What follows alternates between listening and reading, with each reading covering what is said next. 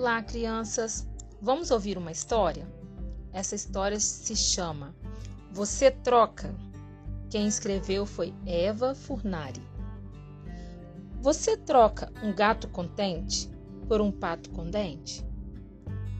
Você troca um canguru de pijama por um urubu na cama? Você troca um leão sem dente por um dragão obediente? Você troca um ratinho de camisola por um passarinho na gaiola? Você troca uma taturana molhada por uma banana descascada?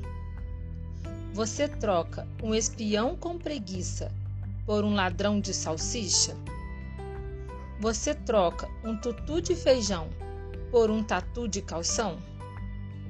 Você troca um lobinho delicado por um chapeuzinho malvado? Você troca um pinguim disfarçado por um patim alucinado? Você troca um mamão bichado por um bicho por um bichão mimado? Você troca um gato de bota por um sapo boboca? Você troca um final de brincadeira por um varal de feiticeira? Gostaram da história? Espero que sim. Tchau, tchau.